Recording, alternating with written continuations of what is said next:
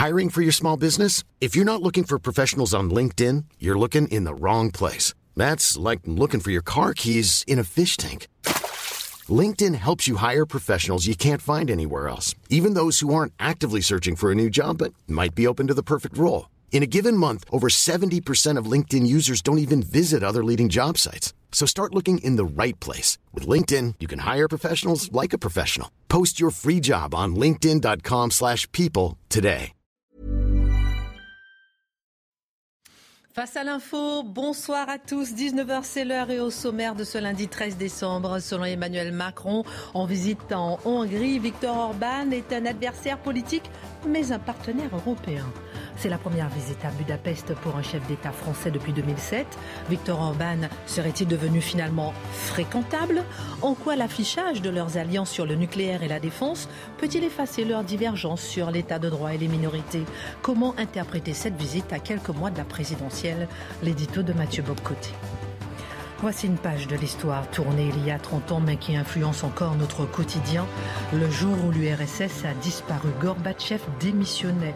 Communisme théoriquement disparu, mais en quoi ces dérivés rythment-ils encore nos vies?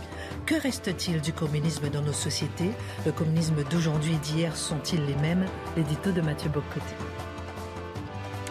Selon le dernier recensement, la France a perdu 20% de ses fermes agricoles en 10 ans, près de 100 000 fermes. Quelle est la nouvelle carte d'identité de l'agriculture française? Cette agriculture française est-elle aujourd'hui en capacité de nous nourrir durablement? Analyse Dimitri Pavlenko. La semaine dernière, des fidèles d'une paroisse à Nanterre ont été violemment pris à partie alors qu'ils effectuaient une possession au flambeau.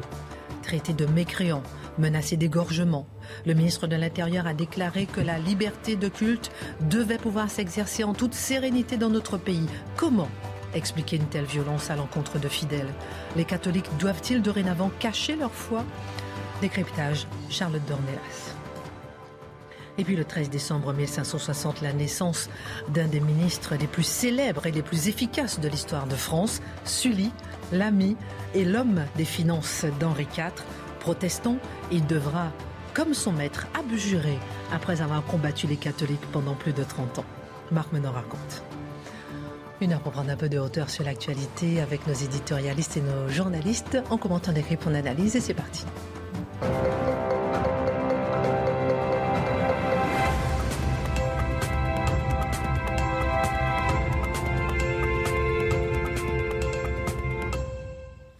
Bonsoir à tous, ravi de vous retrouver. Dimitri n'a pas son stabilo, ça m'inquiète. C'est déjà fait. Ah, c'est déjà fait. Vous avez passé un bon week-end, ça a été Joyeux moisiversaire à tous. Ça fait trois mois qu'on est ensemble. Cette nouvelle équipe nouvellement constituée. Je voulais vous féliciter euh, de tout ce chemin parcouru pendant ces trois mois, puisque je vous ai emmené un petit, cadeau, un petit cadeau à chacun. Alors, euh, celui-ci, c'est pour Charlotte. Non, mais c'est vrai, je me suis ah, appliquée à, l'acheter ce week-end. Oh je mets le bazar. Celui-ci, c'est pour vous, mon cher Marc. Ah, mais c'est adorable. Oh là là, on, va dire, mais la Kelly, mais qu'est-ce qu'elle fait, euh, le bazar? Celui-ci, c'est pour euh, Dimitri. Et celui-ci, c'est pour vous, mon cher. Euh... Et vous ne resterez pas ah, Alors, vous pouvez l'ouvrir. Hein. On a une minute. Vite. Ça sera du temps au moins sur l'émission. Ah, euh... ah, on compare. Ah, bah oui. Mais. Ah, Est-ce qu'elle vous plaît? J'ai acheté une cravate pour chacun, comme ça. Absolument. Je, je peux ouvrir maintenant? Non, mais je, c'est bon. Attendez. T'as pas de cravate? J'ai pas de cravate. Pardon, ça fait du bruit, mais. Eh ben merci.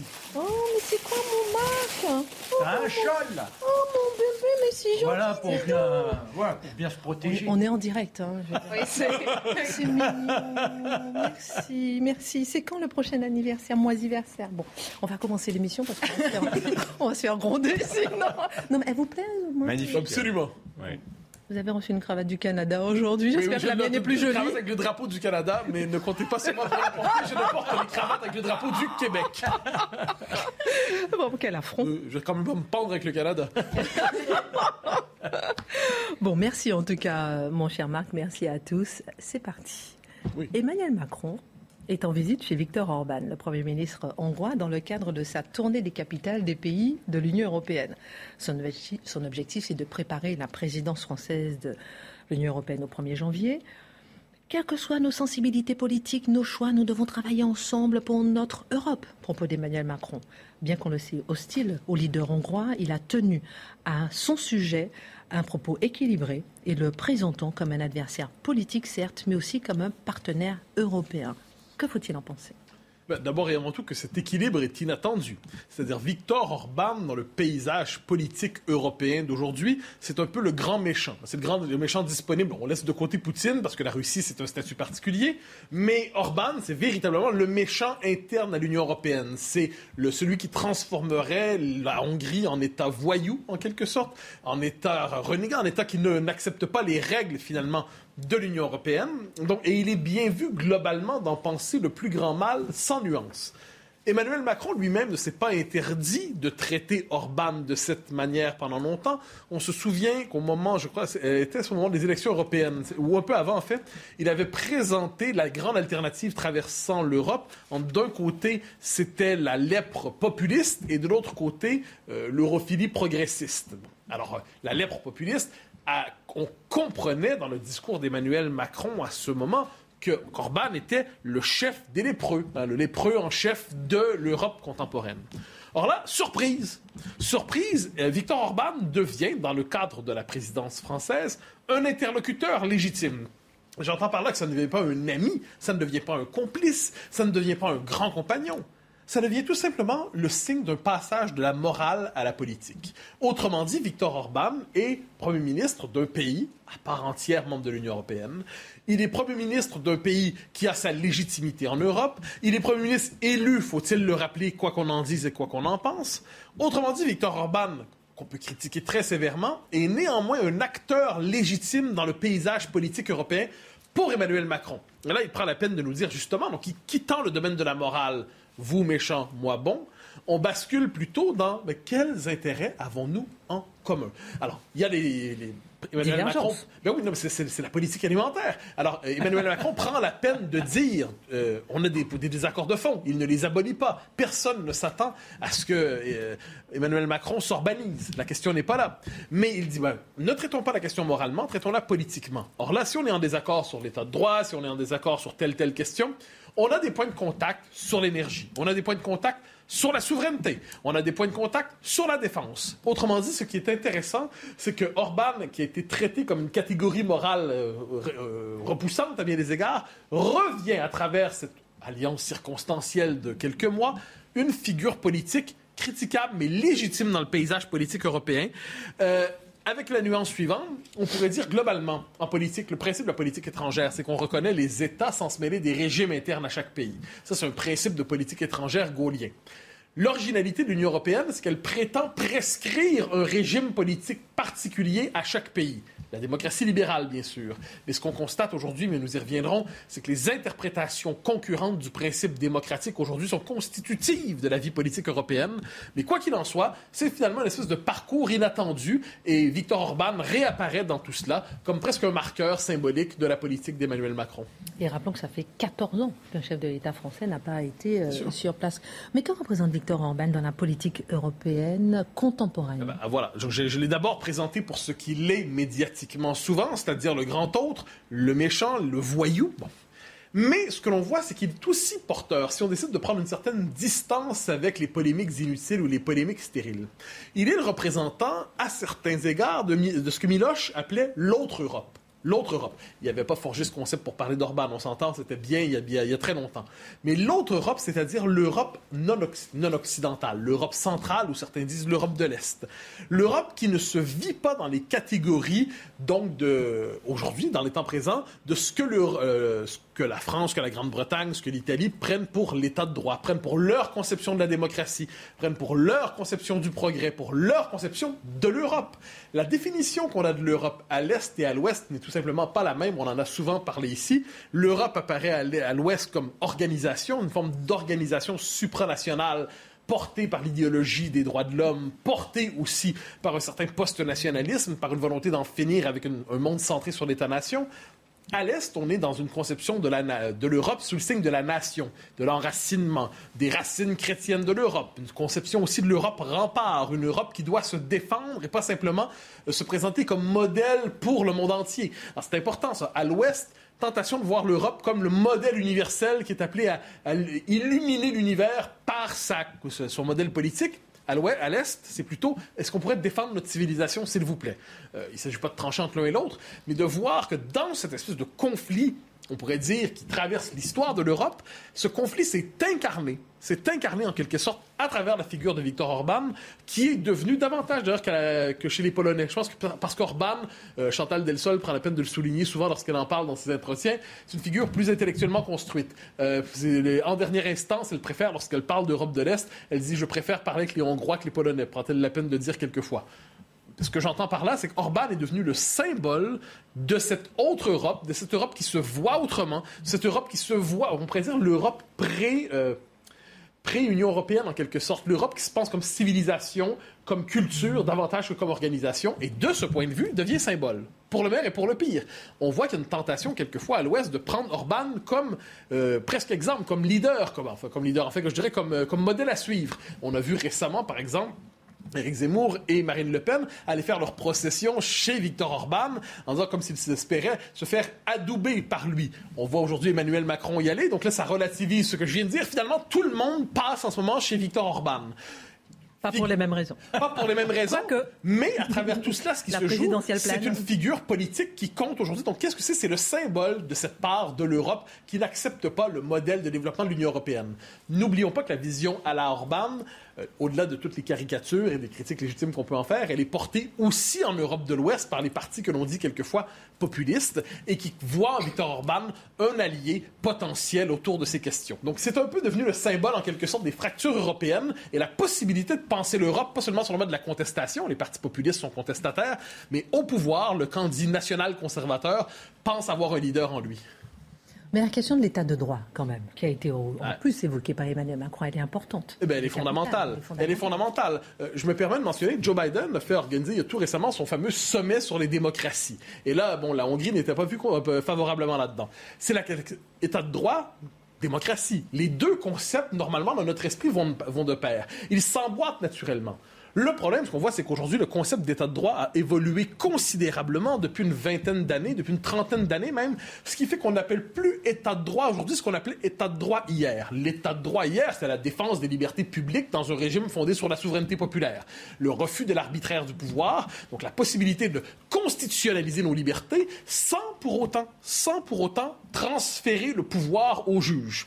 Or, ce qui s'est passé dans le monde occidental depuis 30 ans, 40 ans à certains endroits, 20 ans ailleurs, mais c'est la même dynamique, on nomme désormais état de droit la neutralisation du Parlement, la, volonté d'emmailloter les élus, de les euh, tenir dans un carcan et de transférer non seulement le contrôle de constitutionnalité aux juges, mais de transformer une capacité d'initiative. La possibilité de dicter la politique, elle est transférée aux juges. Et ça, on a tendance de plus en plus à le nommer état de droit à travers cela. Donc, ce qu'on voit, c'est que finalement, le conflit d'état de droit, il est fondamental. Nous tenons tous à l'état de droit, mais nous constatons qu'aujourd'hui, nous ne le définissons pas tous de la même manière.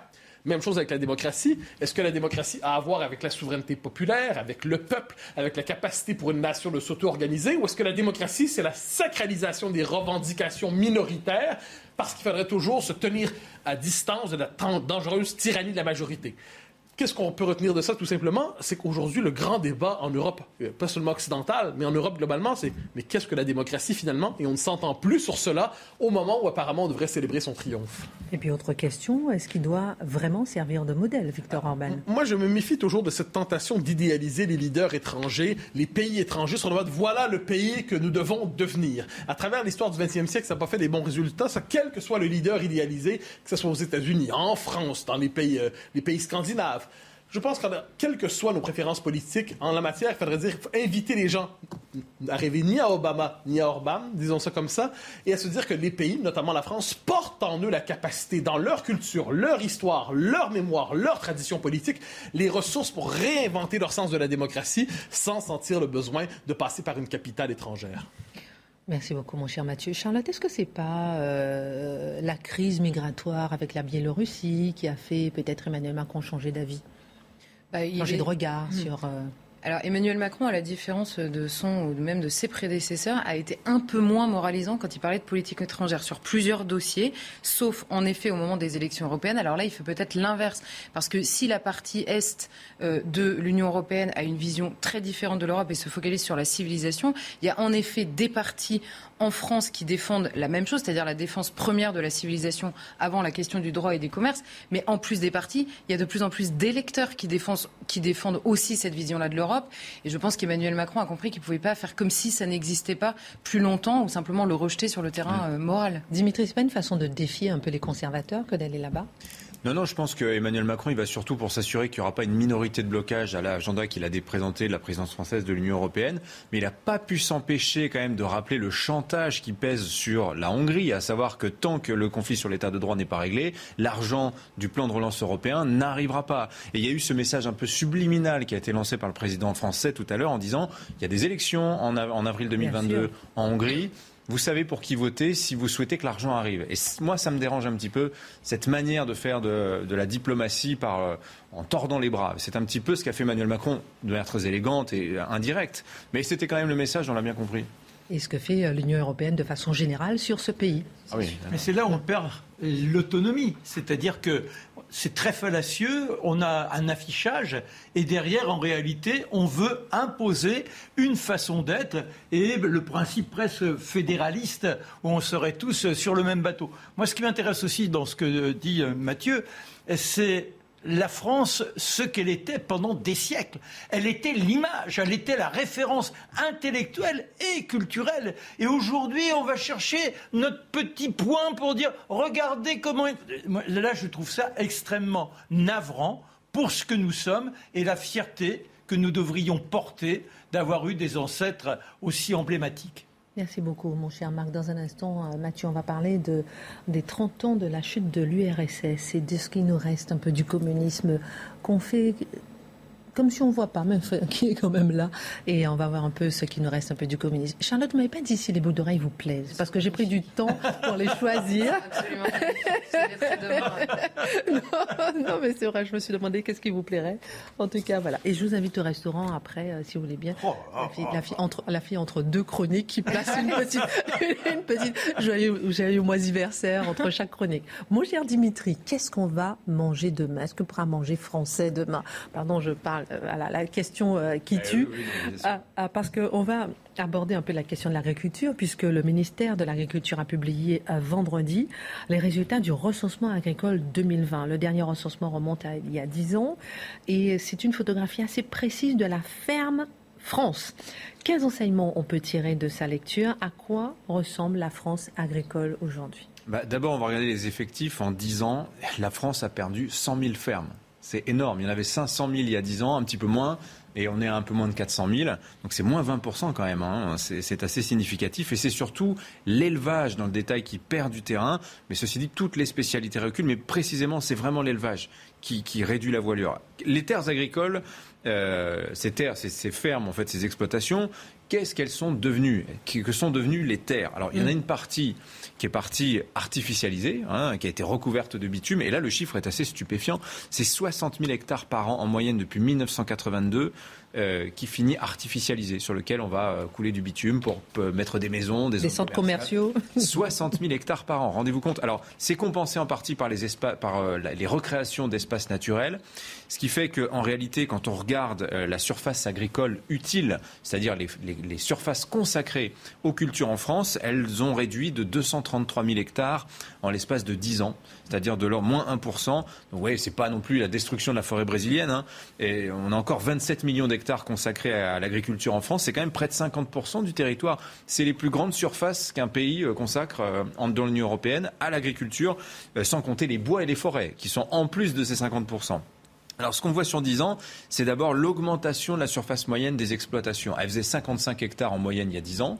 Aujourd'hui, elles en font 69. Ça augmente d'ailleurs dans toutes les spécialisations, que ce soit euh, les cultures, les grandes cultures euh, céréalières, euh, que ce soit les maraîchages, fruitiers, l'élevage aussi. La, surface moyenne d'une exploitation a grossi.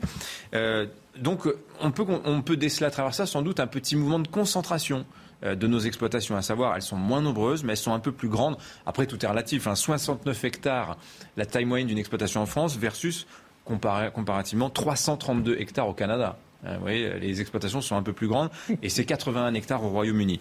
Alors, autre phénomène, c'est l'élévation de la taille économique moyenne des exploitations. Qu'est-ce que c'est que la taille économique moyenne? Ben, Ce qu'on voit, c'est que la seule catégorie en 10 ans qui a continué à grandir, qui a pris le plus de place, c'est ce qu'on appelle les grandes exploitations, celles qui dégagent plus de 250 000 euros de production brute standard. C'est l'unité de mesure hein, du rendement, si vous voulez, agricole à l'hectare. Euh, il y en a 2000 de ces grandes exploitations de plus qu'il y a 10 ans. Quant à l'inverse, on a perdu un tiers des micro-exploitations. C'est un chiffre qui est assez important, cette baisse d'un tiers. Les micro-exploitations, vous voyez, c'est celles qui font moins de 10-12 hectares, qui génèrent moins de 25 000 euros en moyenne. Donc vous voyez, le mythe du retour à la terre des petits paysans, il en prend un coup quand même à travers ce, recensement. Et que dit le recensement des agriculteurs Alors, précisément? Oui, bah, il nous dit d'abord que bah, comme les exploitations, évidemment, il y a moins aussi d'agriculteurs, il y a moins de chefs exploitants. Il y en avait 604 000 en 2010, ils sont plus que 496 000. Ça fait moins 17% euh, Le secteur aussi, disons-le, là ce sont les chefs d'exploitation dont je vous parle, le secteur emploie aussi moins de bras qu'avant.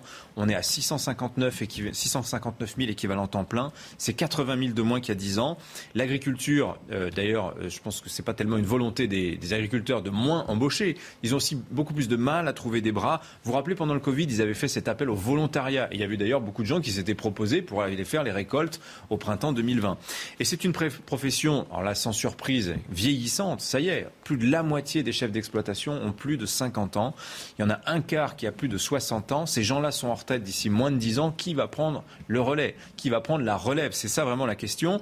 Alors cela dit, nos agriculteurs sont moins vieux que chez les autres. On a 20% des agriculteurs qui ont moins de 40 ans. C'est euh, à peine 10-12% quand vous allez en Hongrie, par exemple, où là, ils ont vraiment un problème euh, euh, générationnel, comment dire, un problème démographique très important dans leur agriculture. On note aussi que nos agriculteurs, ils sont de plus en plus diplômés, diplômés du supérieur. Il y en a un gros quart aujourd'hui qui a un diplôme du supérieur.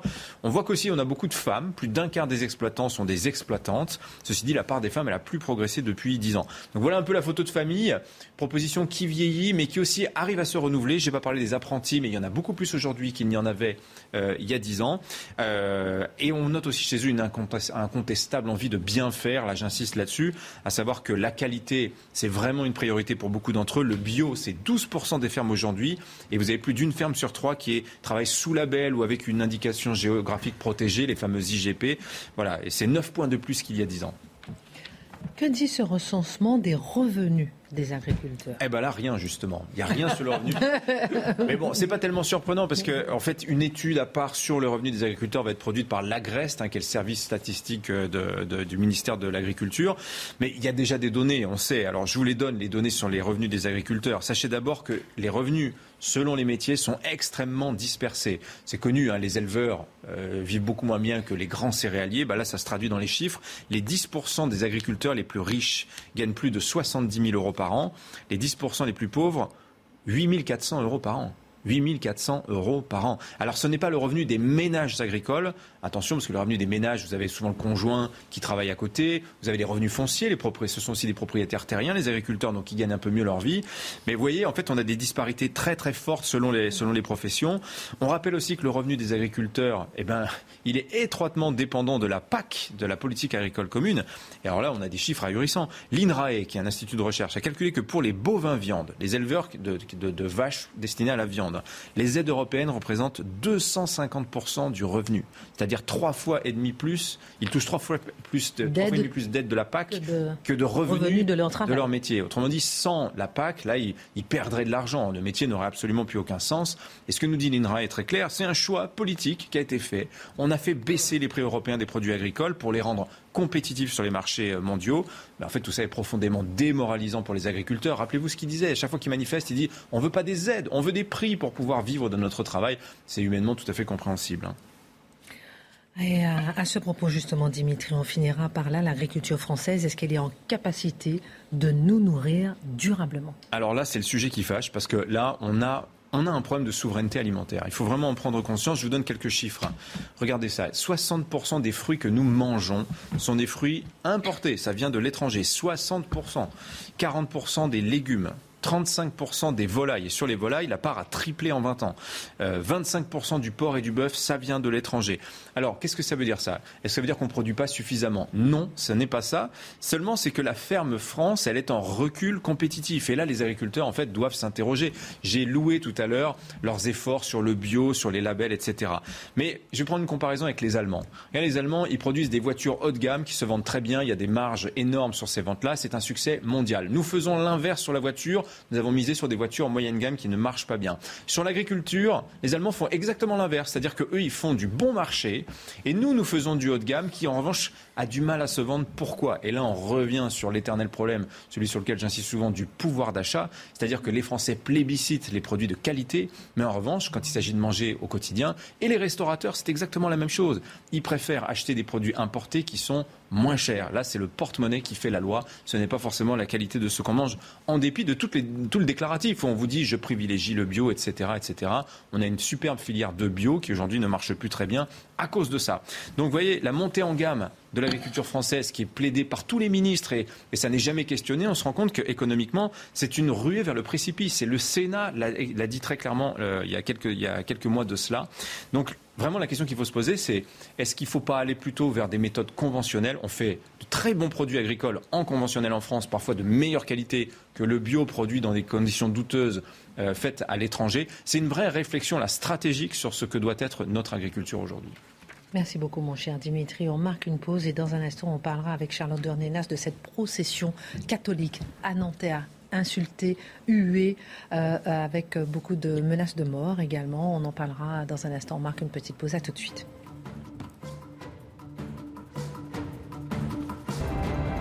Rendez-vous avec Pascal Pro dans l'heure des Pro 2 du lundi au jeudi de 20h à 21h.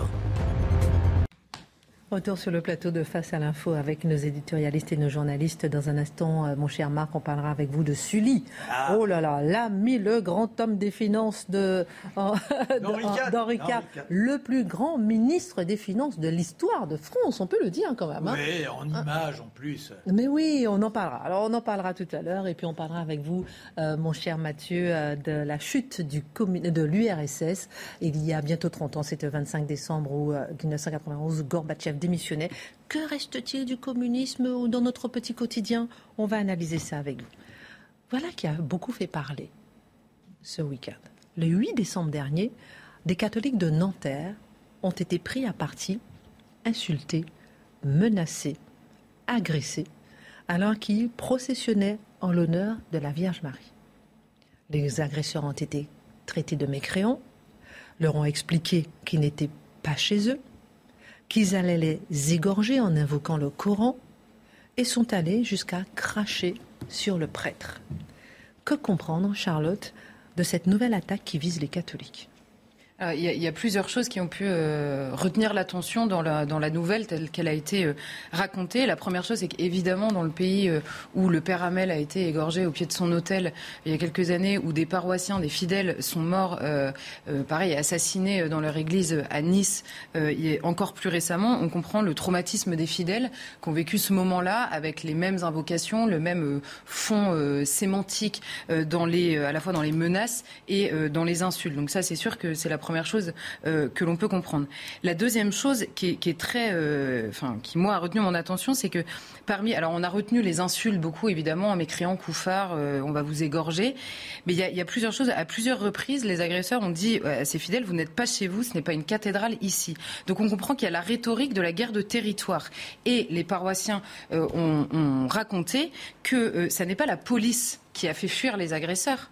Les agresseurs ont cessé toute agression à partir du moment où les paroissiens avaient quitté le territoire euh, en l'occurrence, celui qui n'est pas chez eux, celui qui n'est pas la cathédrale. C'est pour ça que ceux qui ont organisé euh, cette procession, vous savez, on a dit ils n'ont pas fait toutes les étapes qui étaient prévues dans cette procession, ils ont accéléré pour arriver à l'église, ils allaient d'une église à une autre pour arriver à la deuxième église, où là, ils n'ont pas eu de problème. Donc les agresseurs ne les ont pas poursuivis, ils ont défendu un territoire qu'ils considéraient être le leur et sur lequel une procession en l'honneur de la Sainte Vierge ne devait pas se tenir. Donc on retrouve quand même cette problématique euh, dans, dans certains quartiers, en l'occurrence là là, c'est la cité Pablo Picasso, elle s'appelle, qui est à Nanterre. On retrouve cette problématique de guerre de territoire où des gens ont pris le pouvoir et le défendent, le défendent à, à coup de menaces s'il le faut. La troisième chose qui a, qui, a, pu étonner, c'est le, le, comment dire, l'information est arrivée tard. Ça s'est passé le 8 décembre, mercredi dernier, au soir, et on a commencé à en parler plus tôt ce week-end pour une raison simple. D'abord, c'est que le diocèse de Nanterre, c'est-à-dire l'autorité euh, catholique, a fait son communiqué uniquement ce week-end et non pas mercredi dernier. Et entre mercredi et, euh, la réaction euh, publique, en tout cas du diocèse, il y avait simplement un des paroissiens, un catéchumène, donc un paroissien qui se prépare au baptême en l'occurrence, qui avait raconté sur les réseaux sociaux ce qui s'était passé dans la soirée. Il n'y avait que lui qui l'avait raconté. Le poste a été extrêmement partagé. Il a fini par supprimer son compte tant il recevait de menaces et d'injures euh, sur les réseaux sociaux euh, après son récit. Donc lui a supprimé son compte. C'est lui-même hein, qui a supprimé son compte. Lui-même a me demandais pourquoi il avait été supprimé. Lui-même, lui-même a supprimé parce que probablement dépassé euh, à la fois par l'ampleur de, de, de, bah, enfin de, la, de la lumière qui arrivait sur son poste et surtout des injures et des, et des menaces qu'il recevait. La deuxième chose, c'est que le prêtre avait rapidement apparemment dit à ses paroissiens qu'il allait porter plainte et pour des questions plus ou moins d'emploi du temps, il devait le faire ce lundi, ce qu'a annoncé Gérald Darmanin ce week-end. Mais moi, ce qui m'a le plus choqué en parlant, en parlant à certains paroissiens qui ont participé à cette procession, c'est la réaction des paroissiens eux-mêmes. Je disais, il y a un traumatisme par rapport à ce qu'ils ont vécu, euh, par rapport aux menaces qu'ils ont entendues, aux injures qu'ils ont subies.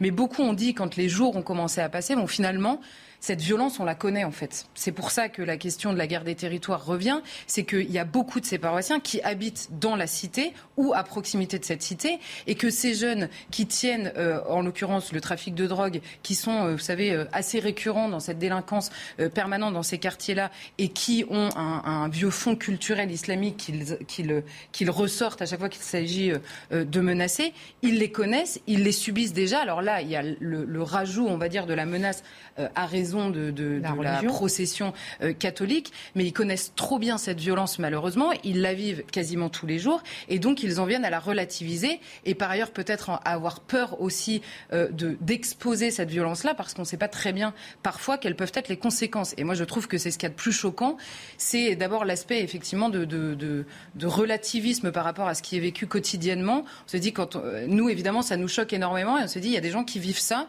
et qui finissent par le relativiser parce qu'ils le vivent trop souvent. Justement, on va parler de la timidité du traitement médiatique, d'autant plus que l'information a fini par être confirmée euh, par le diocèse. Le ministre de l'Intérieur a réagi en annonçant le dépôt de plainte. Tout le monde a condamné, jusqu'à l'une des mosquées de Nanterre. Comment expliquer justement ce traitement euh, médiatique plutôt timide?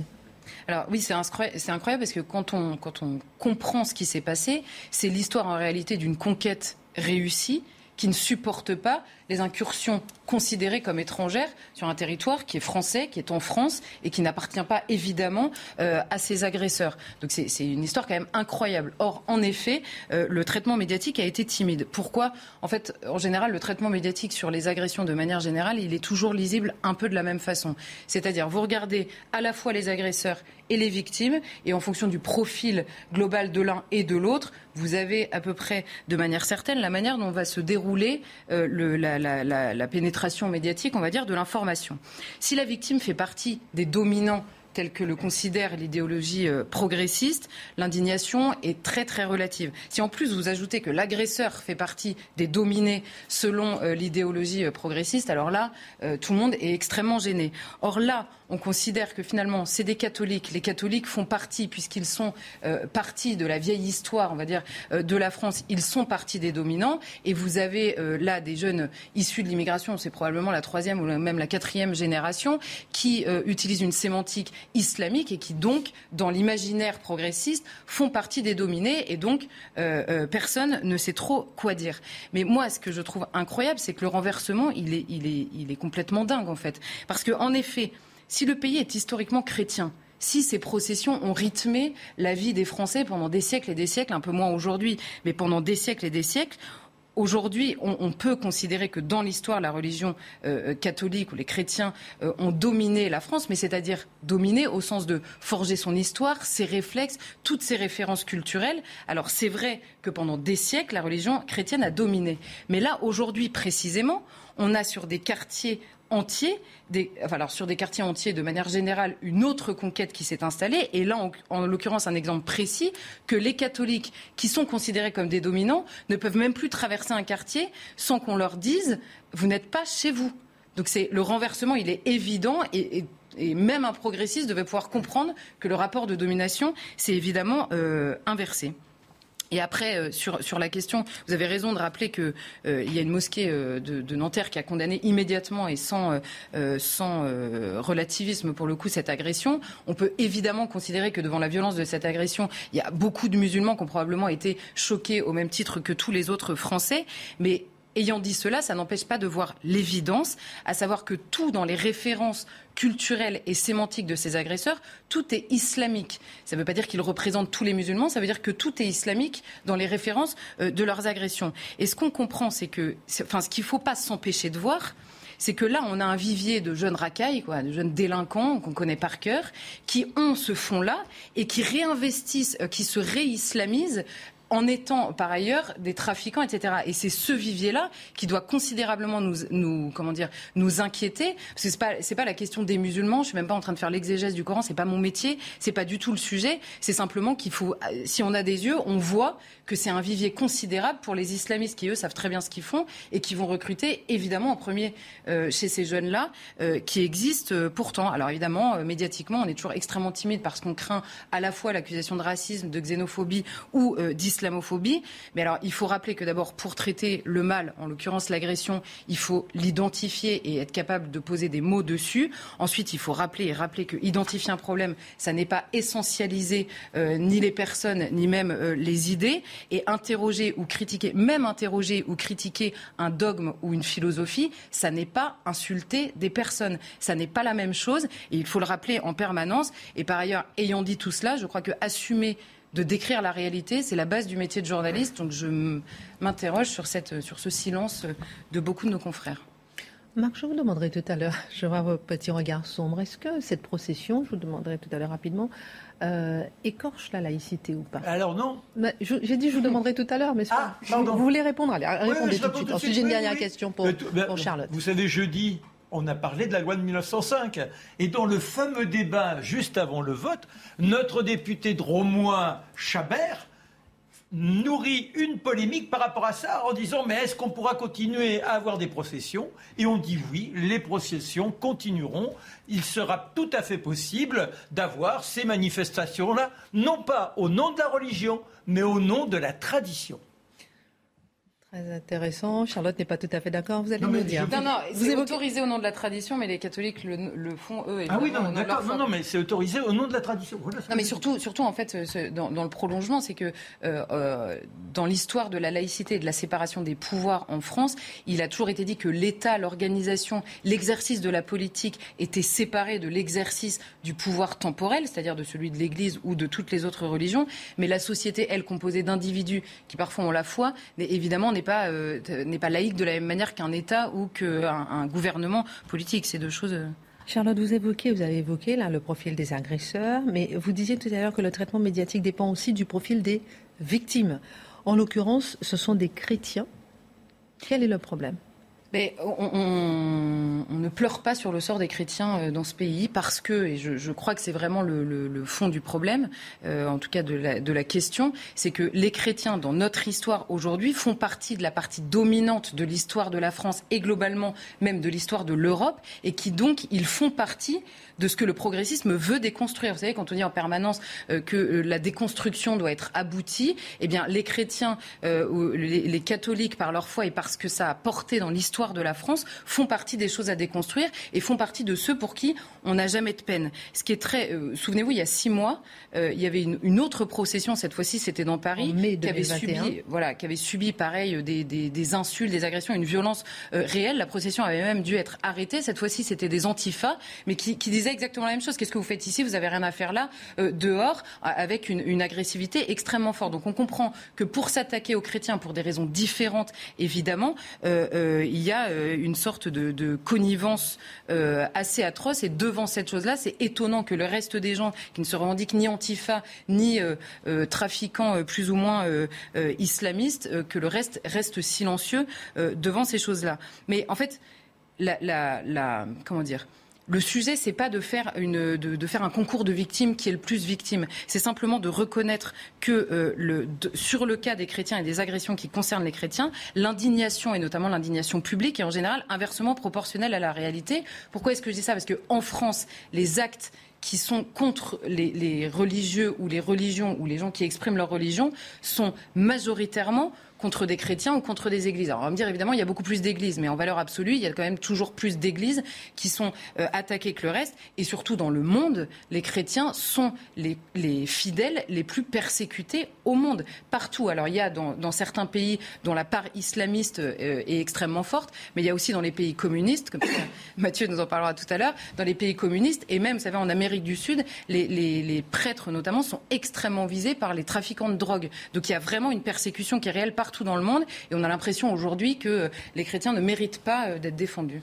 Et selon les chiffres euh, du ministère de l'Intérieur, 1052 actes antichrétiens, 687 euh, actes antisémites, 154 actes anti-musulmans l'année dernière. mon cher Mathieu, une question. Est-ce qu'il faut continuer à autoriser les processions religieuses dans l'espace public? Si oui, est-ce qu'il faut le faire pour toutes les religions? Nous vivons dans une société libérale, lorsque j'en sais, et les gens sont en droit d'exprimer leurs convictions ou préférences religieuses et ainsi de suite, mais dans l'espace public. mais moi, je poserais la chose avec, euh, je, je, un peu la question sur le mode voyons cela en faisant un saut dans un siècle. C'est-à-dire? Qu'est-ce que j'entends par là? C'est qu'est-ce qu'on décrira lorsqu'on décrira des scènes comme celle-là? Eh bien, quartier par quartier, et il y en a de plus en plus, les Français et leurs symboles historiques sont chassés de chez eux. C'est une forme de, à l'échelle de l'histoire, j'entends. Je dis pas que chaque individu qui se comporte comme un petit voyou pense ainsi, mais à l'échelle de l'histoire, ce qui se voit, c'est une forme de logique de conquête qui se déploie. Et d'un quartier à l'autre, ben, dégagez, vous n'êtes plus les bienvenus, vous n'êtes plus, vos symboles sont contestés si vous les brandissez, vous n'êtes autorisé à rester ici que si vous rasez les murs, si vous vous taisez, si vous pliez le genou.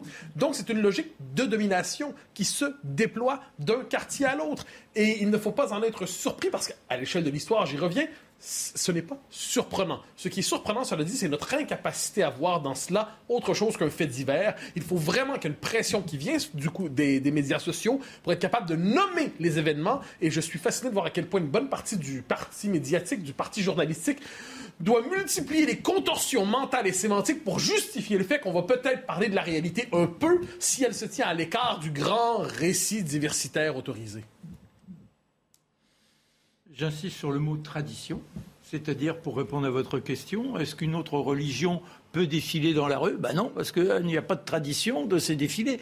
Donc euh, c'est euh, une sorte de... Ça peut choquer, ça, certaines personnes. Non, mais après, le problème n'est pas d'être choqué, pas choqué on est dans comment on s'assimile, comment on admet qu'il y avait effectivement une imprégnation, une empreinte religieuse.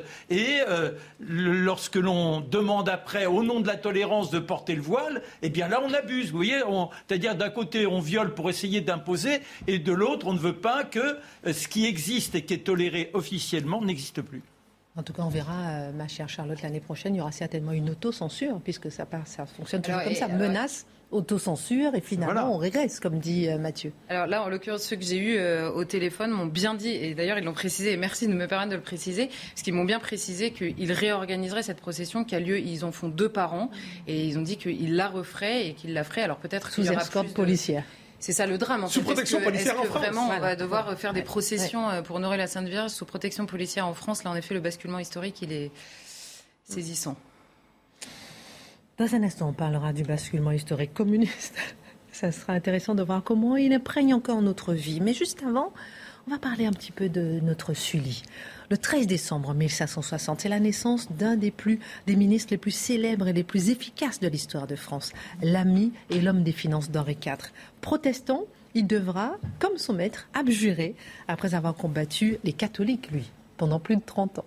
Oui, alors bah, on n'en sort pas. C'est-à-dire que l'on oublie ce que la France a connu, je dirais, comme séisme culturel à partir de François Ier. Et véritablement, on sera dans l'horreur pendant plus de 30 ans dès la Saint-Barthélemy. Alors on va remettre tout cela en perspective. Qu'est-ce qui fait qu'en général vous êtes plutôt protestant ou catholique? Ce n'est pas spécialement une question de conviction chez les aristocrates. C'est une manière de se démarquer de l'autorité royale. Dire bah, on aimerait être un peu plus libre. Donc ne plus être dans l'obéissance absolue.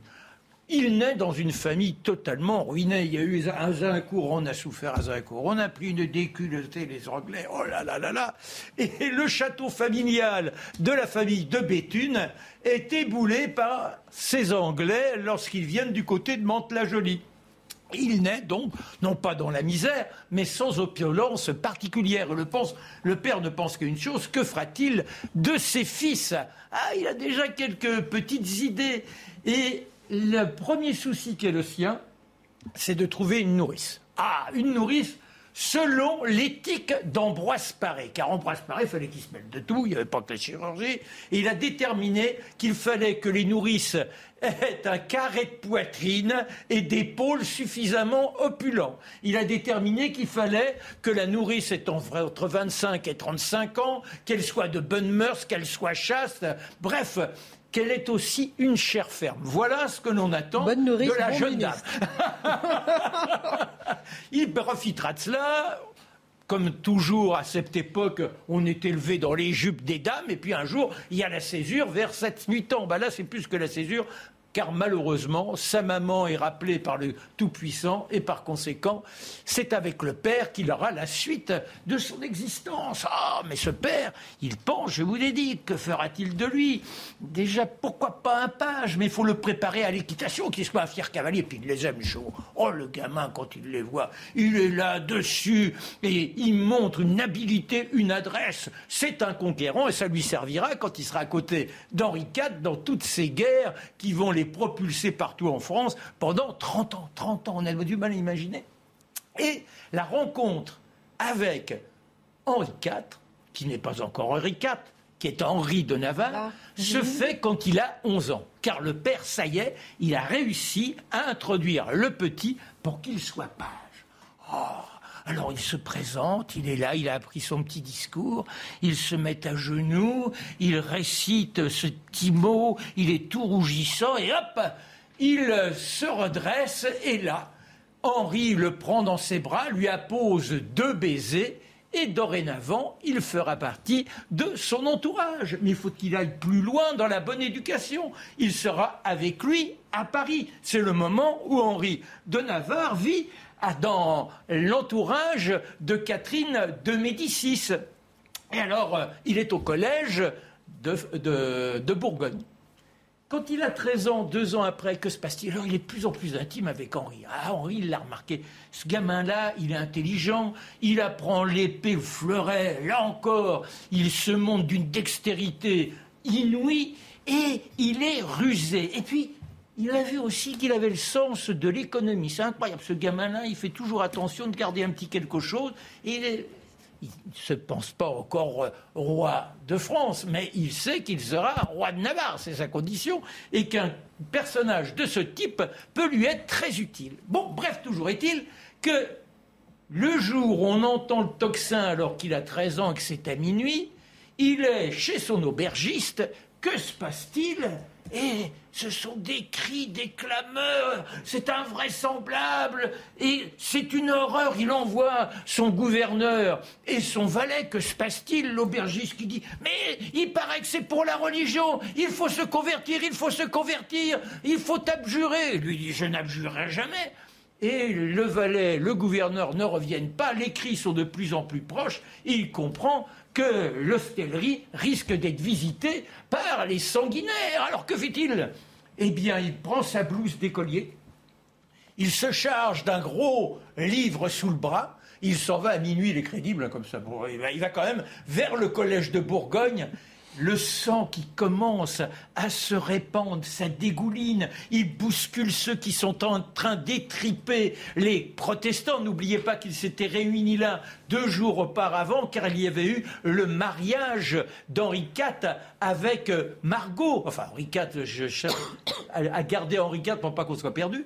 Et donc, euh, euh, c'est la, grande élimination de ces, de ces réformés il gagne enfin le collège de Bourgogne. Et au matin, il a peur. Le principal lui dit Mais il faut regagner la cour de France, où Henri IV, enfin le futur Henri IV, a échappé à cette tuerie infâme grâce à Catherine de Médicis, mais il est enfermé. C'est une véritable prison. Et là, pendant quatre ans, ils ne pourront pas sortir, ils sont surveillés. Et c'est l'intimité qui se tisse de plus en plus. Et quand enfin, eh bien, il s'agit de reprendre le combat, il filoche, il est d'un courage inouï. Et quand il se bat à Ivry, la fameuse bataille d'Ivry, là où Henri avec son panache, dit Ralliez-moi, que voit-on? Eh bien, notre gaillard qui trois fois sera blessé, à chaque fois il se redresse, prend un nouveau cheval, il se distingue, et c'est de cette manière que lorsque le roi, après encore quatre ans, lorsque, n'oublions pas, quand Henri III est assassiné, il lui faudra encore quatre ans de patience pour pouvoir entrer dans Paris, notre Henri IV. Et c'est là où il se souvient non seulement du courage du gamin, mais qu'en plus, il a le sens des finances. Il est ruiné, il n'y a rien. Il dit Je n'ai pas d'argent, je n'ai pas de château, je n'ai pas de femme, puisque Margot, vous savez très bien. Que, voilà. Et toujours est-il eh bien, que grâce à Sully, les finances se redresseront, et c'est certainement l'un des ministres les plus flamboyants qu'un chef d'État, si je puis utiliser ce terme par rapport à un roi, ait pu avoir à ses côtés. Merci beaucoup, euh, mon cher Marc, pour euh, ce portrait de Sully. Dernière partie, dans quelques jours, nous commémorons en ce 25 décembre 1991, commémoré pour certains, hein, la démission de Gorbatchev, le jour où l'URSS a disparu, un grand moment de l'histoire qui a des conséquences encore dans notre vie quotidienne en France. Avant d'en parler, une première question pour vous, mon cher Mathieu. Pourquoi cette commémoration passe-t-elle inaperçue? Eh ben oui, hein, c'est le grand contraste. C'est-à-dire, nous avons conservé, pour d'excellentes raisons par ailleurs, une mémoire vive du totalitarisme brun, euh, ou totalitarisme noir, c'est-à-dire le nazisme, le fascisme. Et nous gardons le souvenir non seulement de ces ravages au XXe siècle, mais nous cherchons toujours encore aujourd'hui ces dernières traces possibles. Nous guettons toujours sa possible renaissance d'une manière ou de l'autre, comme si finalement le fascisme nous hantait et qu'il suffisait de peu pour qu'il ressurgisse d'une manière ou de l'autre. De l'autre côté, le totalitarisme rouge, lui, on a tendance à le traiter comme s'il appartenait exclusivement au XXe siècle. Il fait partie d'une histoire presque folklorique. J'entends par là qu'on se souvient de Staline, on se souvient euh, de Solzhenitsyn au Goulag, on se souvient donc du Goulag, mais on considère que cette histoire s'est véritablement terminée en 1989, donc la chute du mur, et en 91 avec la, chute de l'URSS. Comme si c'était terminé, comme si elle ne mordait plus sur notre réalité, comme si finalement ce qui s'était passé en Union soviétique et dans les pays qui, euh, qui étaient dominés par l'URSS était finalement une page d'histoire qui ne nous concernait plus d'aucune manière. J'ajoute même, parce qu'il faut le voir quelquefois, il y a une forme de, nostalgie chez certains. Il n'est pas rare de voir dans les manifestations de gauche ou de gauche de la gauche des gens brandir la faucille et le marteau dans le drapeau. Imaginez si quelqu'un brandissait un drapeau euh, du Troisième Reich ou un drapeau fasciste, on réagirait mal, mais le drapeau communiste, lui, semble, on peut encore, la, la faucille et le marteau, celui de l'Union soviétique, on peut encore le brandir comme s'il n'était pas entaché par les crimes du communisme qui se comptent quand même par dizaines de millions. Mais l'histoire justement du communisme au XXe siècle ne se résume pas justement seulement à la chute de l'URSS. Ah non, mais absolument. Ce n'est pas que l'URSS. Ce qui est intéressant, c'est de voir comment, de manière cyclique, à chaque fois que, parce que c'est le drame des utopies, on finit toujours par constater que l'utopie qu'on cherche à implanter, le réel n'est pas à la hauteur de l'utopie, et finalement c'est un peu décevant. Et chaque fois, chaque fois qu'on constate que finalement le communisme ne fonctionne pas là où on cherche à l'implanter, hein, d'abord à Moscou, Nouvelle-Jérusalem, terre promise du communisme qui libérera le genre humain, ça ne fonctionne plus. Bon. Alors, qu'est-ce qu'on voit? On, commence, on, euh, se développent les utopies migratrices, appelons ça comme ça. Donc, on va passer, je donne un peu dans le désordre, mais le communisme va migrer à Cuba, le communisme va migrer en Chine, le communisme va migrer en Albanie, il va, il va migrer euh, en Yougoslavie pendant un temps, il va migrer euh, au, au, Vietnam, au Vietnam aussi, mais au Cambodge, et ainsi de suite. Et chaque fois, c'est la même chose qui se produit. Les résultats sont catastrophiques. On se retrouve devant une forme de, comment dire, de, de massacre qui est régulier des populations, qui sont les premières victimes des régimes qui s'installent. Et qu'est-ce qu'on fait? On a cette conviction qu'en théorie, ça devrait fonctionner. Donc, il suffit de l'appliquer ailleurs. Moi, je vous dis, c'est formidable d'habiter en théorie parce que là, tout se passe bien. Mais, donc, en théorie, ça devrait fonctionner. Dans les faits, ça ne fonctionne pas. Donc, il y a cette espèce de. Mais il y a ce désir de voir partout naître la société nouvelle. S'ajoute à ça une chose qu'on doit rappeler le communisme au XXe siècle et le marxisme plus largement a été une passion d'intellectuels. Fondamentalement, ce sont les intellectuels qui sont la classe porteuse du communisme, de la gauche radicale. ceux dont on, de qui on prétend parler, le, le, commun des mortels, souvent, est souvent jugé pas vraiment à la hauteur. le peuple n'est pas à la hauteur de la mission salvatrice qu'on lui prête. Hein. Et quand il constate qu'il sert de chair, de, de, chair à révolution, eh ben, il, il a tendance à se détourner de ça. Les intellectuels vont embrasser, eux aussi, toutes les théories disponibles, toujours à la recherche de l'homme nouveau. Et pourquoi? Parce que le propre du communisme, c'est un régime qui confiait aux intellectuels la responsabilité de refonder le monde. C'était les éducateurs, les ingénieurs des âmes, disait Staline. Ils avaient la responsabilité de reprogrammer la population, de la rééduquer, de lui confier. C'était un régime idéocratique. Ça, c'est Miloche que cette belle formule. Et ce qu'on peut voir, c'est à certains égards la tentation chez les intellectuels de vouloir piloter le cours de l'histoire. Ils ne se contentent pas de chercher à la comprendre modestement. Ils ne cherchent pas à l'orienter en disant voilà mes idées, mais il y en a d'autres. Mais cette idée qu'ils se donnent le rôle de classe pensante, de classe qui doit commander l'histoire, ça existe encore aujourd'hui. Et tout comme la quête de l'homme nouveau les poussait à vénérer la figure du travailleur, de, de le prolétaire émancipé, la quête de l'homme nouveau existe encore aujourd'hui chez les intellectuels. On le voit dans les sciences sociales, on le voit dans l'université. Puis toute la fascination aujourd'hui pour l'identité de genre, une nouvelle définition de l'être humain. Encore une fois, la quête de l'utopie, la quête du monde nouveau revient, voyons-y, une trace de cet héritage dans nos pensées. Mais dans quelle mesure le marxisme et ses dérivés ont-ils marqué la vie intellectuelle des 50 dernières années? Ah ben c'est incroyable quand même. C'est-à-dire à partir du moment où le marxisme échoue, fondamentalement on constate que la révolution n'adviendra pas, le capitalisme enrichit les peuples, et plus encore, le commun des mortels, la classe ouvrière, ne veut pas faire la révolution. Et de toute façon, ça devient compliqué tout ça. Eh qu'est-ce qu'on fait? On voit une forme de mutation de l'utopie révolutionnaire régulièrement, mais qui change de visage. Donc, par exemple, on va passer de la critique du capitalisme à la critique de la civilisation occidentale. On va passer là de la, on va passer de l'ouvrier, l'ouvrier qui était la catégorie messianique, la classe ouvrière, du communisme, eh quand on constate qu'il veut pas faire le job, parce que globalement, il est trop conservateur, il est patriote en plus, c'est très sale, eh qu'est-ce qu'il y a? On part à la recherche du sujet révolutionnaire de substitution. Ça nous conduit au temps présent avec le culte des minorités dont on parle souvent. À partir des années 60 et plus encore 70, le culte des minorités se substitue au culte de l'ouvrier ou au culte de la classe ouvrière, mais, la, constante, la vraie constante là-dedans, c'est cette idée qu'il doit avoir une classe porteuse de la révolution. On la consulte assez rarement pour savoir si elle a envie de jouer ce rôle, cela dit. Mais euh, j'ajouterais qu'il y a une chose qui est essentielle, le propre de la pensée, de ce point de vue du marxisme, du post-marxisme, du néo-marxisme, donc le racialisme aujourd'hui, donc un certain néo-féminisme.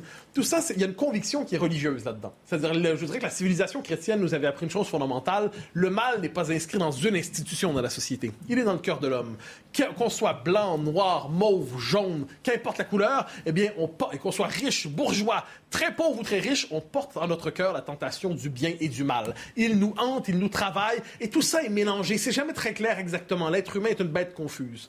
Le propre du, euh, des pensées messianiques, le propre des pensées millénaristes et du, communisme là-dessus, c'était de nous dire finalement le mal est inscrit dans une institution. Et il suffit de l'abolir, le capitalisme, mais ensuite on dira le patriarcat, ensuite on dira le racisme systémique. Il suffirait de l'abolir et d'en finir avec ceux qui le défendent pour que naisse un homme nouveau délivré du mal. Eh ben, de ce point de vue, on y est encore. Une minute trente et deux questions. La vie intellectuelle était toujours marquée par le sectarisme? Ah oui, c'est le moins qu'on puisse dire. Et la, vie journalistique aussi, on pourrait dire. Euh, ah bon? la, passion, c'est assez fascinant quand même. Ce qui, a, marqué cette époque, c'était la distinction des purs et des impurs. La distinction des illuminés par les révolutions, ceux qui ont eu la révélation révolutionnaire, et ceux qui tardaient, les traînards de l'histoire, hein, le bois mort de l'humanité, ceux qui ne sont pas éclairés, qui tardent à comprendre les nouvelles luttes sous le signe de l'émancipation. Et il y a dans les, je trouve, la vie intellectuelle des 50 dernières années, il y a cette idée qui est assez fascinante. On a, de cette époque, si on n'était pas dans le dogme marxiste ou post-marxiste ou néo-marxiste ou néo-progressiste aujourd'hui, si on n'est pas dans ce dogme, si on ne fait pas ses prières devant ce dogme, on en est chassé à la manière d'un hérétique. Il y a vraiment le, la, la, condamnation pour déviationnisme idéologique, cette espèce d'idée que vous êtes un hérétique, vous pensez mal, et de ce point de vue, on hérite encore de cette époque. Autrement dit, l'héritage du communisme nous travaille encore, bien que de manière inattendue. Alors, 50 secondes, que reste-t-il finalement de cette époque aujourd'hui? Il eh faut bien le dire, je crois qu'on a une manière de penser l'opposition sous le signe de l'ennemi de l'humanité. Hein, c'est-à-dire, c'était le propre. Quand on croit qu'on on porte la libération de l'humanité, ben, le camp d'en face, c'est l'ennemi de l'humanité, l'ennemi du genre humain, pour citer M. Mélenchon. Quand on pense ainsi, eh bien, le camp d'en face, c'est l'impur. On doit donc tout faire pour ne pas tenir compte de ces arguments. L'étiqueter de sale manière, on connaît la méthode, psychiatriser. En Union soviétique, être contre-révolutionnaire, contre la révolution, c'était un trouble psychiatrique. Aujourd'hui, ne pas adhérer aux différentes euh, révolutions proposées, on finit toujours par être phobe. On est euh, on est xénophobe, on est europhobe, on est toujours le phobe. C'est la phobisation. La phobisation, en fait, c'est la transformation de l'autre en euh, une personne qui a un trouble mental. Alors, que retournons-nous, que conservons-nous de cette époque, hélas? Je pense que finalement, la tentation totalitaire qui a traversé le 20e siècle continue de nous travailler, mais nous n'en sommes plus conscients, persuadés qu'elle appartient au siècle d'avant. Pourtant, nous devrions nous y intéresser. Elle hante encore bien les milieux et nous conduit sur de mauvais chemins. À méditer.